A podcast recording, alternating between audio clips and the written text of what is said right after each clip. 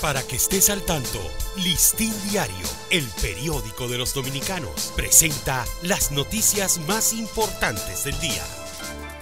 Buen día, feliz inicio de semana. Hoy es el lunes 19 de junio de 2023.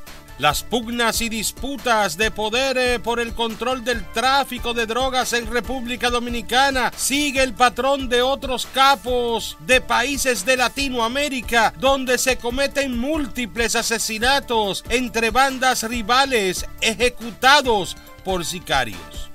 El comportamiento epidemiológico que han estado presentando en los últimos meses los casos del COVID-19 indica que el país se encuentra indudablemente ante un rebrote del virus y no ante un simple aumento de casos, como dicen las autoridades sanitarias.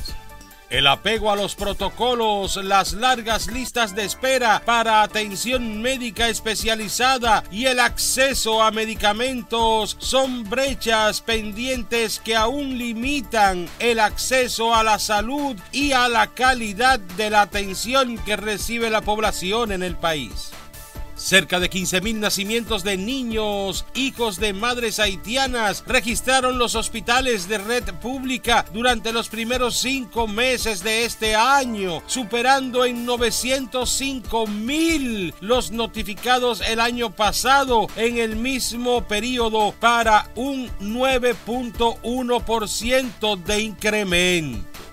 El Colegio Médico Dominicano y sus sociedades médicas especializadas revelaron que tras cuatro meses de encuentros y más de 14 reuniones, el Comité de Honorarios eh, que encabeza el ministro de Trabajo Luis Miguel de Camps no le ha presentado una propuesta que llene las expectativas frente a sus demandas de revisión de las tarifas y honorarios médicos. El inspector general del Ministerio Público y la titular eh, de la Procuraduría Regional de San Pedro de Macorís investigan el incidente ocurrido entre una fiscalizadora de Higüey y agentes de la Policía Nacional la noche del pasado 15 de junio en esta ciudad.